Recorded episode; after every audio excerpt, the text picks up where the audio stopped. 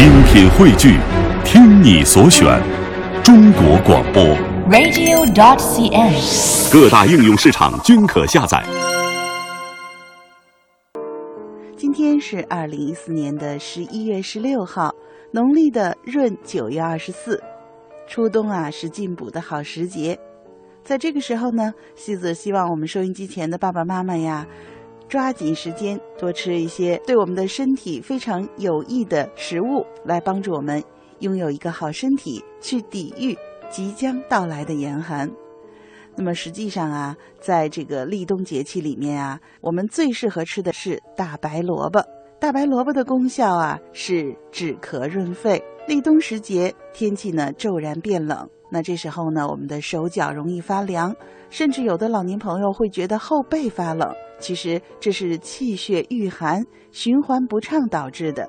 这时候啊，最应该吃一些生的白萝卜。您还记得我们的民间谚语当中就有“立冬萝卜赛参汤，不劳医生开药方”这样的说法吗？这句话呀，除了说明白萝卜是冬季的应季蔬菜以外，还道出了它的食疗功效。白萝卜呢，可以生吃，也可以熟吃。生吃啊，具有促进消化的作用，而熟吃呢是补气的。生吃白萝卜，你会觉得有点辛辣的味道。这个辛辣的成分呢，就是促进我们的胃液分泌，调整肠胃，具有调整肠胃的机能，还有消炎的作用呢。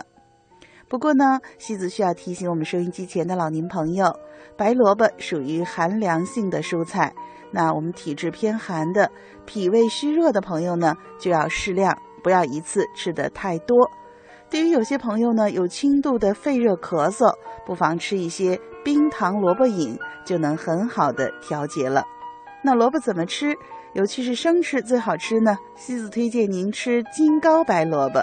对了，金糕就是山楂糕，在桂香村、稻香村或者是一些大超市都有，是由山楂熬成的。您切上一盘白白的大萝卜，盛在盘子里。再切一些金刚条撒在上面，就好像是一朵盛开的雪莲花。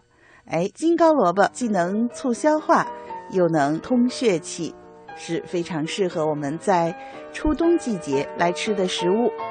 在初冬季节啊，我们也可以吃一些鸭肉来滋阴补虚。你一定听到过这样一句话，叫做“经师美馔，莫妙于鸭”。对了，鸭子啊是非常好的美食。而且呢，在我们北京习惯上，宴请亲朋好友那是无鸭不成席的。特别是啊，当年新鸭养到秋季，肉质壮嫩肥美，营养非常的丰富。鸭子肉呢也是性寒凉的，特别适合体热上火的朋友吃。所以呢，它是秋冬季节食疗的首选。鸭子属于水禽，元朝的御医呼用思。在他的《饮膳正要》里就说，鸭肉味甘冷无毒，补内虚，清毒热，利水道，可用于头痛、阴虚失眠、肺热咳嗽、肾炎水肿、小便不利、低热等症。而鸭肉的吃法最著名的不用说了，是北京烤鸭。为什么要烤呢？就是因为鸭子性寒凉，用火烤就可以中和它的寒凉。能够冷热相宜，而西子在这里呢，也推荐您福建泉州的姜母鸭的吃法。姜母鸭呢，原来其实也是一道宫廷的御膳，后来流传到民间的。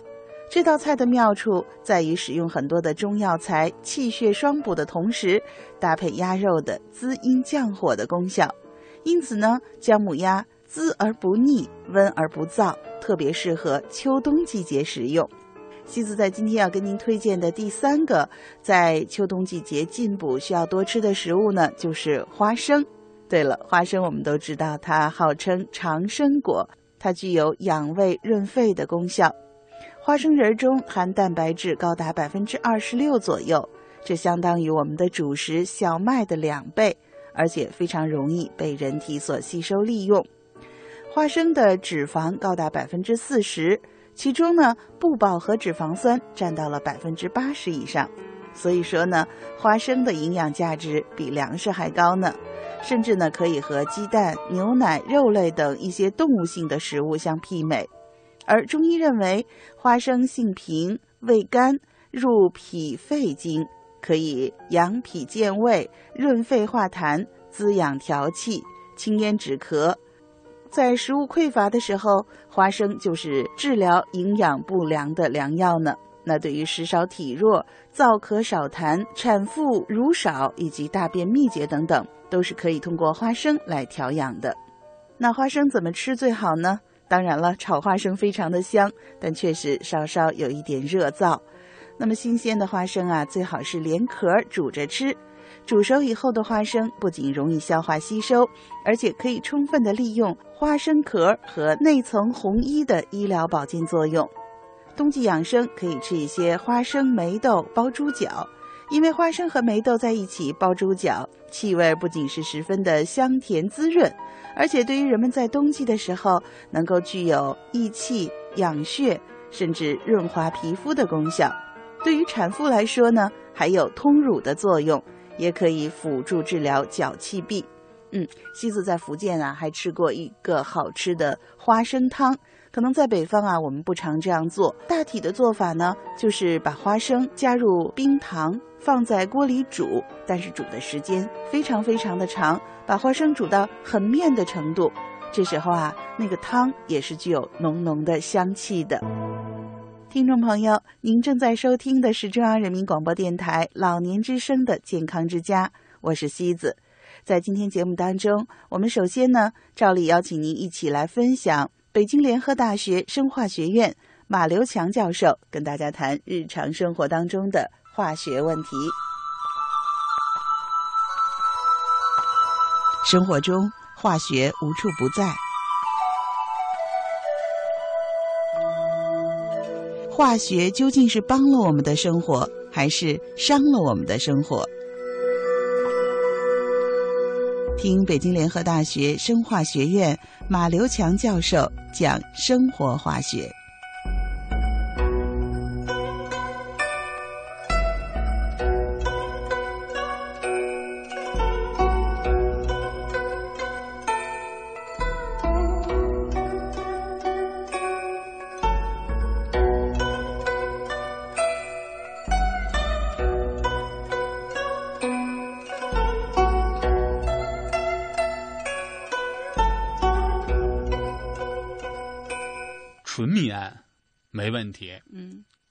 纯的密胺呢？密胺的是什么呢？这这一说啊，有可能又这这听听众朋友啊担心了，说这下次都不用，也没必要啊。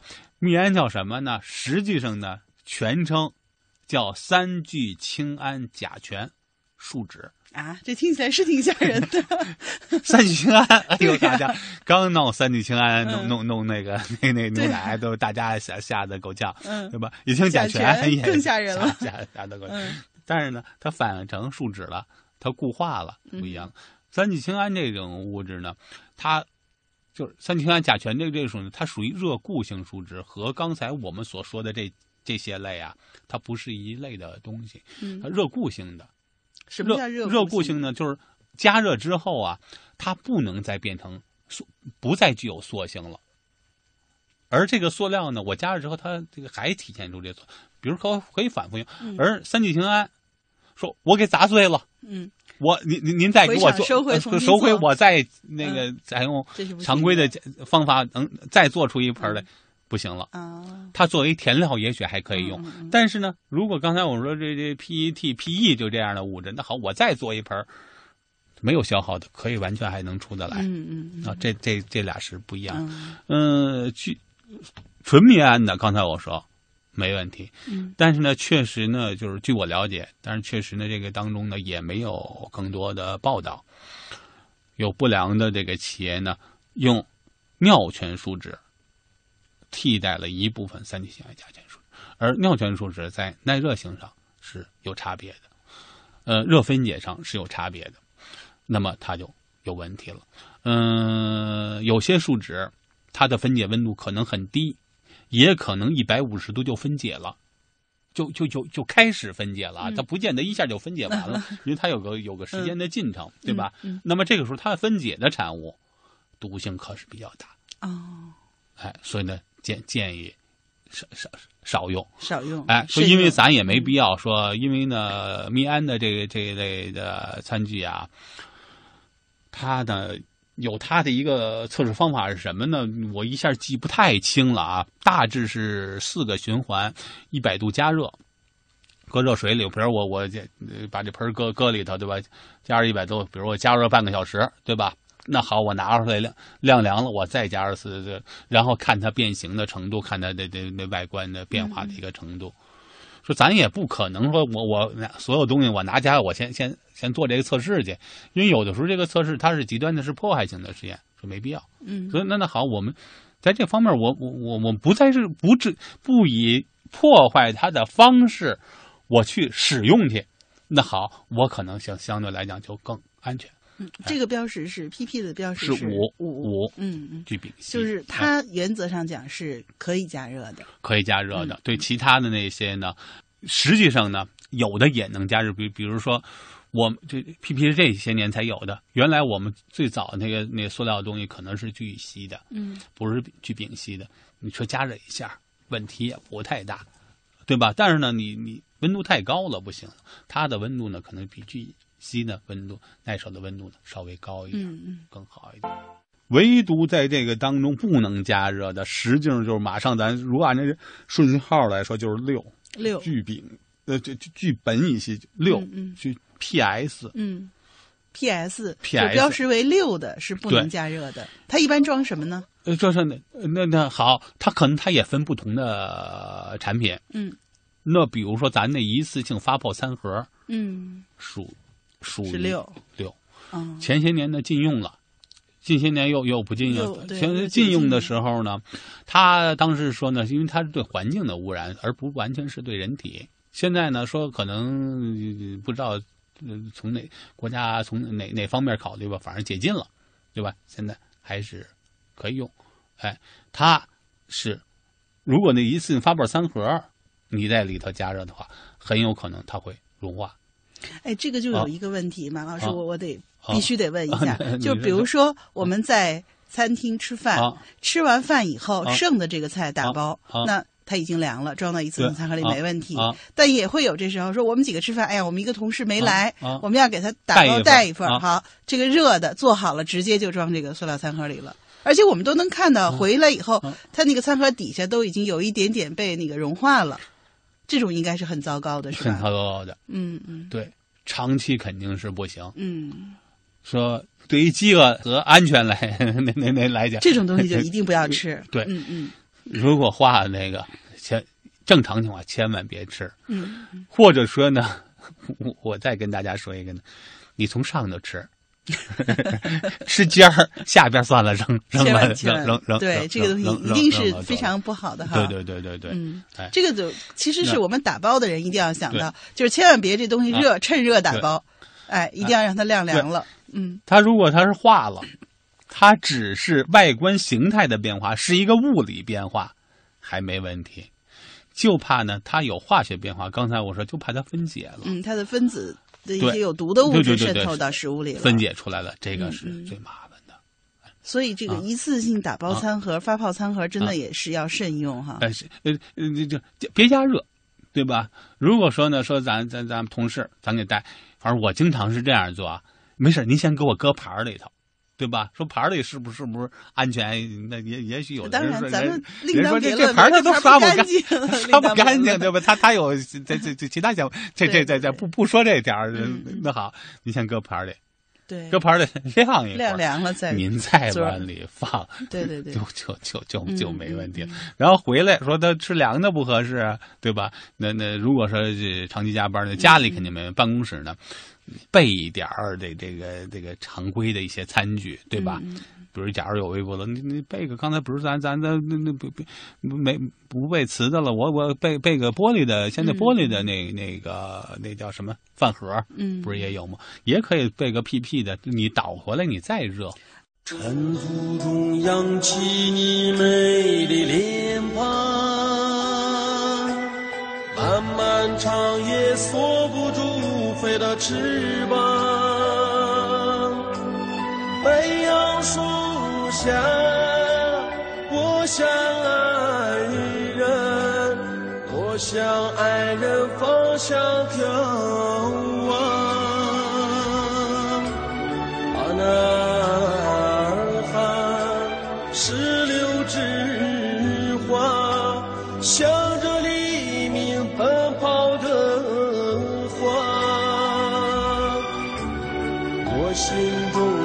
中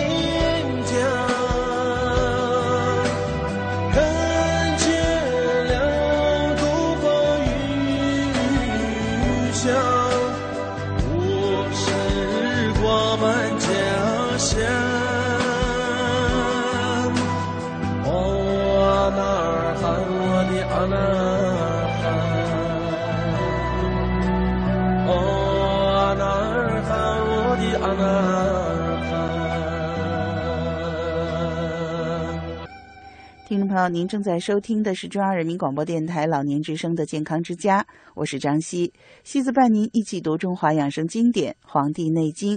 今天我们分享的是《素问》第四十五章绝论篇的第三个小部分。首先，一起来分享原文。：“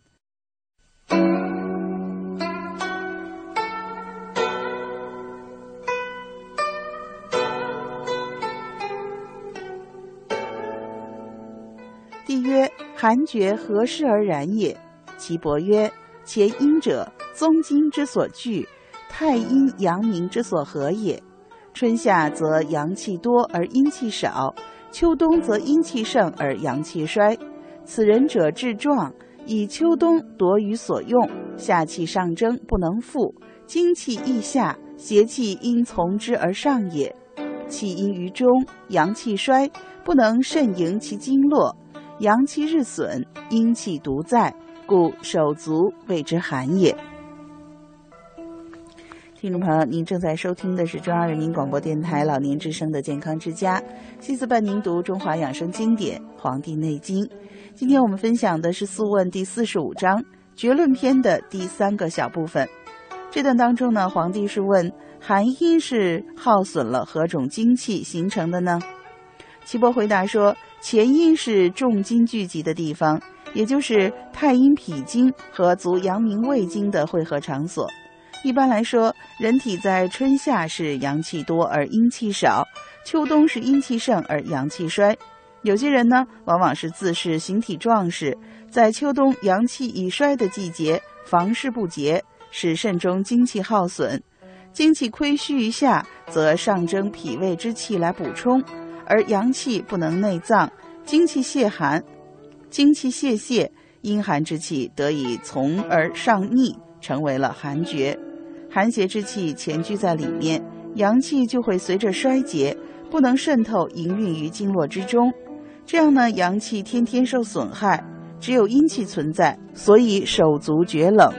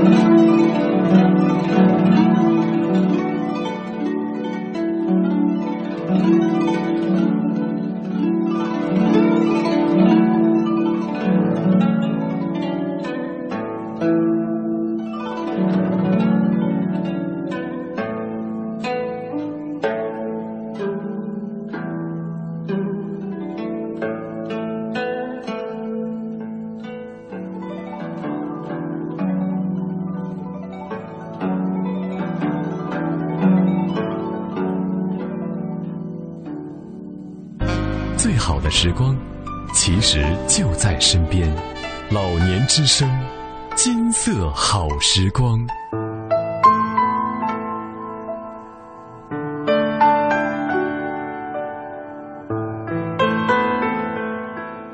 危急时刻，他冲锋在前，把自己的安危放在脑后。生死关头，他准确决断，在与死神的搏斗中挽救无数生命。北京医科大学第三医院重症医学科主任医师姚改奇，埃博拉的这个疫情，它传播呢，目前哈还没有发现说经空气传播呀，没有这种证据哈。那么可能主要的还是一个接触的一个传播。作为我们北京市的市民哈，我觉得首先不用恐慌，再一个要关注正常的这个新闻渠道。哪有一例？因为从政府、从医疗部门已经做了特别充足的准备了。真要是有这么一例到了这儿的话，到咱们国家很快就能够给它扑灭了。每周一，健康之家携手《生命时报》邀请援助西非抗击埃博拉病毒专家组组长腰改奇大夫，为您讲述救死扶伤的故事。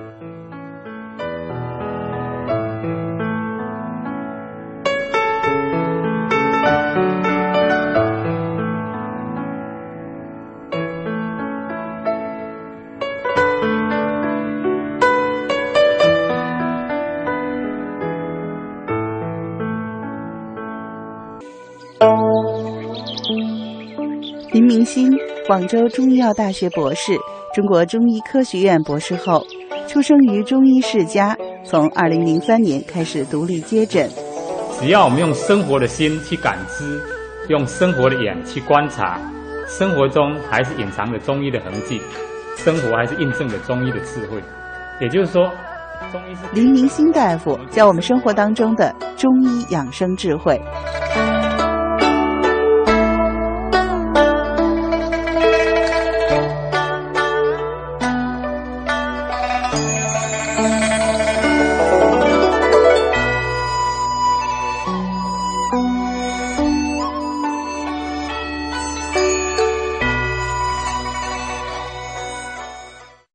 黄帝内经》它有讲，哎，年四十，阴气自半，起居衰矣。养生大家孙思邈他就讲过，哎，人过四十讲养生。其实到四十岁的时候讲养生，我觉得有经已经有点迟了，应该讲四十之前就要讲养生了。那我们到了四十岁的时候，人体的机能开始走下坡路，就好比一辆汽车开了四十万公里，就要开始检修了。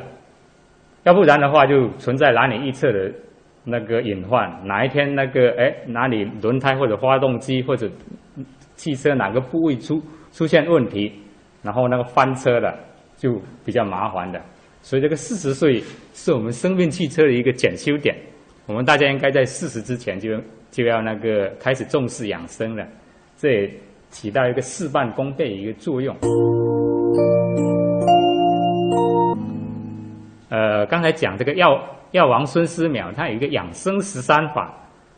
孙思邈被誉誉为药王，他那个也是一个著名唐代著名的一个养生大家，享年是一百零一岁。这个是呃我们中国中医科学院那门口这边那个呃写出来的。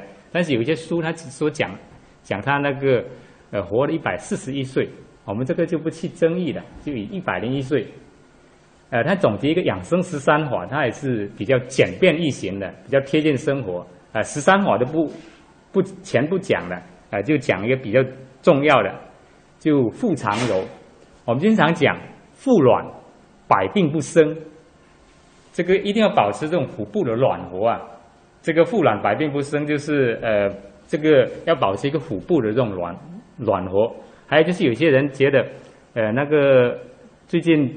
吃多了，吃撑了，消化不是很好的时候，你可以在那个呃吃完饭以后半个小时，搓热这种手掌，那个以肚脐为中心，然后顺时针按摩一百次，逆时针按摩一百次，然后这样做三组，哎，慢慢的就是气气血那个循环起来了，哎，那个消化也增强了，胃肠蠕动加快了，最主要是增增强那个胃肠蠕动。还有第十二个那个不常散，因为现在大家上班都比较忙，白天可能就没有时间运动，但是这个没有关系。世界卫生组织它就推荐我们最好的运动是散步，哎，就是我们那个晚上下班吃完饭以后半个小时去空气比较好那种公园那个走一走，这样对身体也是很有好处的。就像讲说饭后百步走，那个活到九十九，这个也也是有一定的这种那个依据的。还有就是第十三个那个脚长长搓，我们脚底有一个很重要的涌泉穴。哎，你经常搓一搓那个脚，这个脚底的话，它刺激那个脚底的那些穴位，这个对肾是非常好的。当然了，等会会讲一些泡脚，它不仅说是肾，有足了三阴经跟三阳经都在那里，后边再详细讲。我一直在强调，养生就是养阳气。你看我们人体从出生的时候，婴儿阳气是百分之一百，根本就不怕冷。要到我们那个归阴的时候，这个气年我也讲过，到归阴的时候，全身冰冷僵硬，阳气就变为零了。《黄帝内经》它也是讲的，阳气者，若天以日，失其所，则折寿而不彰。就是我们那个阳气啊，就像太太阳一样。你看万物生长靠太阳，我们可以想象，如果我们地球哪一天没有太阳这种能量的这种那个供给的话，其实到那时真的是死气沉沉。应该到那时可能就没有生命了，所以阳气是非常重要的。养生就是养阳气。呃，我们这样讲养阳有五法，我把它概概括为五法嘛。我们这样讲治病嘛，最主要还是要扶阳气。呃，那个防病呢，主要是要护阳气。养生呢，贵在是养阳气的。养阳有五法，第一呢就是动则生阳。刚才讲那个呃，平时要适当运动，呃，这个运运动要跟着太阳的脚步走，后边。会会详细讲，刚才讲的动起来，就像就像刚才讲的那个西部受补嘛，就相当于生命这个个河流动起来，就会不会变成一条那个呃死水的，呃不会变成一潭死水。还有一个喜则生阳，我们经常讲心态决定状态，《黄帝内经》也讲心为五脏六腑之大主，心是非常重要，保持一颗喜悦心，它那个心脏又为阳中之太阳。呃，保持一颗喜悦心的话，它阳气就会就会充足。还有就是在力所能及的范围之内哦，要多做点善事，善则生阳。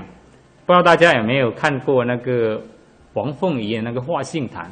他王凤仪给人治病，他不开药，也不做针灸，其他就是用说的，就是把你那个心结打开。心结就是，你看我们讲为患者的患，上边是一个串。下边是一个心，什么叫患者呢？就是把心串起来的人，才叫患者。王凤仪他那个是要把你这个心结打开，心结打开以后，就不是患者了，就变成接近我们这种正常人了。这个是蛮重要。还有一个就是温则生阳。呃，现在你看那个随着些冰箱啊，然后那个空调这些制冷机的这种发明，那很多人对呃生冷冰冻寒凉的。东西摄入就比较多了，是非常伤阳气的。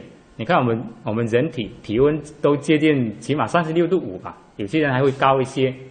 冰冻的东西接近零摄氏度吧，哎，从零摄氏度要把它温化成三十六点五摄氏度，我们人体还是要耗费很多这种能量来那个呃做这些，相当是无用功了。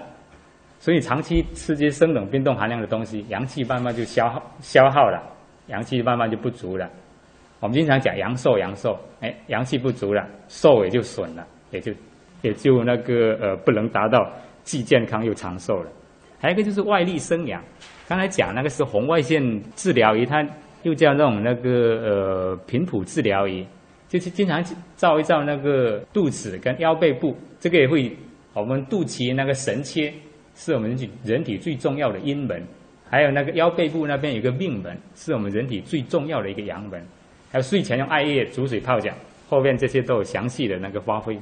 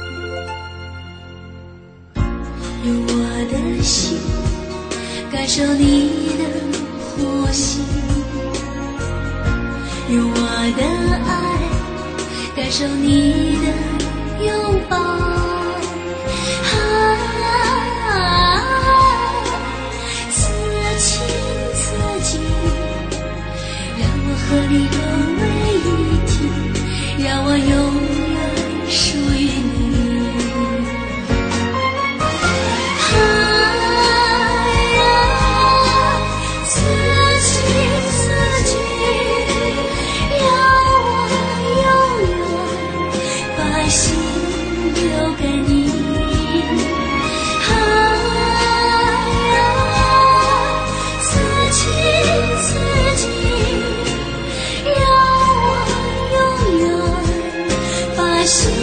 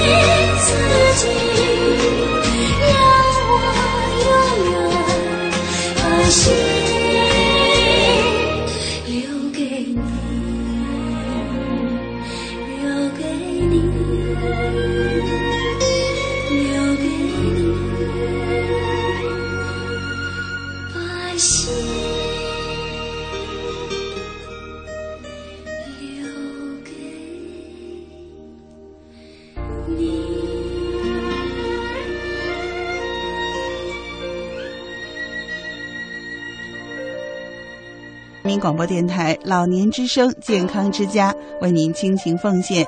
生武大夫教您通过艾灸自我保健，每周日播出，欢迎您的关注。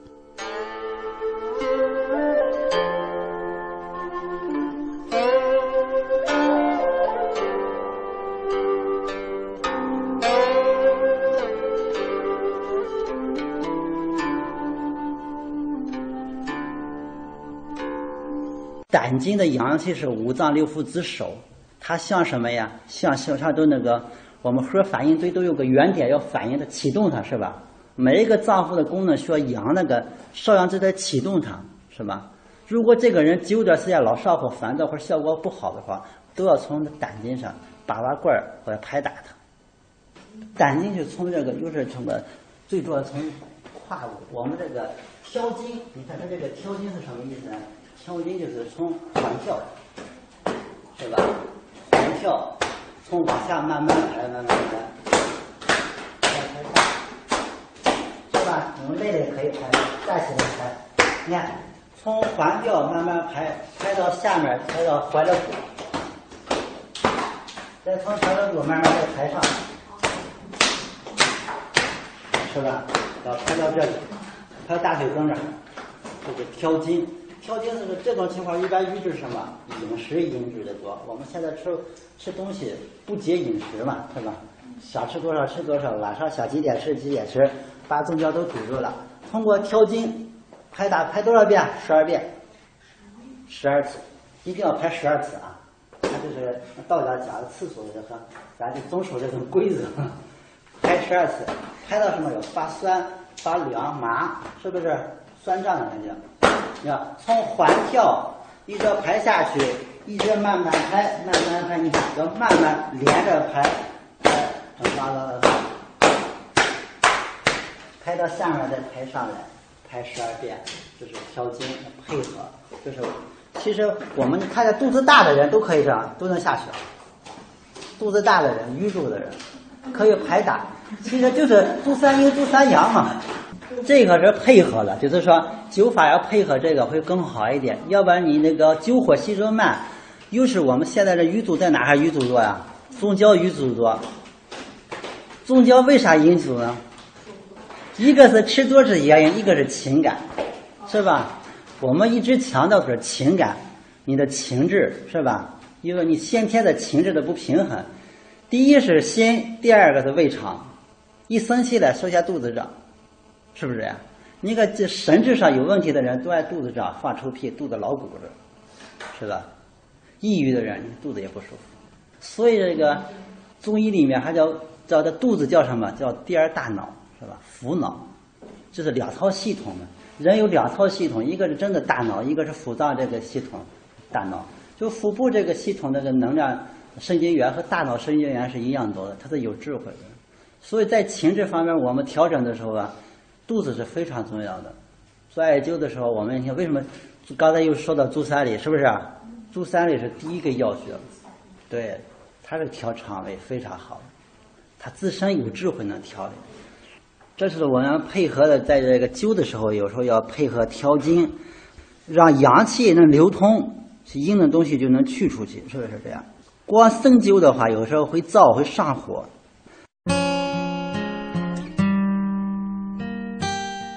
食三片姜，犹如人参汤。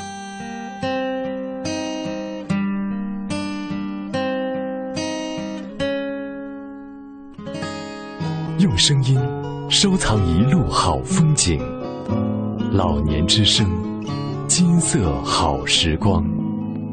在那个，如果瘀阻的还厉害，怎么做什么办呀？中焦瘀阻还厉害，要配合整骨。整骨是做的什么？枕骨就是膝骨，我们经络穴位叫骨是什么？就是关节周围的穴位，是吧？你看，就是手腕关节这来穴位，肘肘关节内外侧是不是？肘关节、膝盖内外侧、脚踝内外侧，拍打四个地方，是吧？四个都要拍打，在这里拍打，是吧？对。对，艾灸不仅是在艾灸，还得如果淤的厉害要拍打、拔罐，是不是？所以你看，你家里不管谁有肚子大的人，光做这个也可以，挑筋和整骨，这是嗯道家传的一个方法，就是在瘀滞的情况下，经络瘀滞的情况下，要这样做就可以了。每天拍，你叫他坚持一个月。其实你用不了多长时间呀，你这也不占地方，屋里拍拍就可以了。我们说这个灸生阳，动生阳，拍打也是生阳气，是吧？拍打的意思其实还那个生阳的同时，它为了去阴，是吧？通畅了，是不是这样？小孩一般不拍了，小孩你不用拍他天天跑，因为他跑动呀，他天天在动嘛。小孩的气都在下面，他要一直在动。如果小孩动得慢了，不和老爱在窝着的时候了，可能身体就来容易出问题。所以小孩不灸足三里，因为足三里是能让他气往下走的。一般我们以肚脐为主，啊，但如果还不好，也可以这个他肚脐那个有胃火，也可以配合个足三里。小孩气在下面，他那根嘛，根的能量比较强，是吧？我们老年人是慢慢往上的根儿有虚了，所以越往年纪大的人越灸足三里，让那根儿足一点。小孩儿那根儿的力量，他重阳之气是阳气生长力旺盛，都在下面生长，根系旺盛，是吧？听众朋友，您正在收听的是中央人民广播电台老年之声健康之家。您有什么意见、建议和要求，欢迎您告诉我们。林燕和张希一定会倾尽全力为您服务。我们的通讯地址是北京复兴门外大街二号中央人民广播电台老年之声健康之家，邮政编码是一零零八六六。我们的邮箱是“健康之家”四个字的汉语拼音第一个字母，也就是勾 k z 勾，后面加上小老鼠 at c n r 点 c n，c 是弯月亮的 c，n 是小门洞。，r 是一个人站在那儿向您招手呢，合起来就是勾 k z 勾 at c n r 点 c n。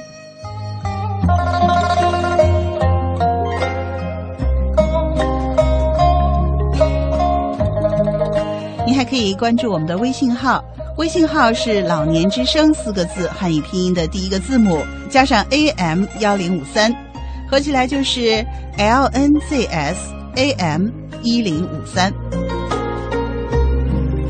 您还可以关注我们的新浪微博老年之声 AM 一零五三，在这里的“老年之声”是四个汉字老年之声 AM 一零五三。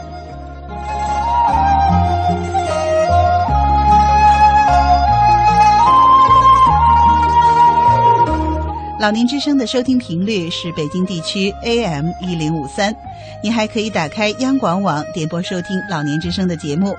健康之家在每天上午十点到十一点，下午十六点到十七点，深夜的二十三点到二十四点与您相伴。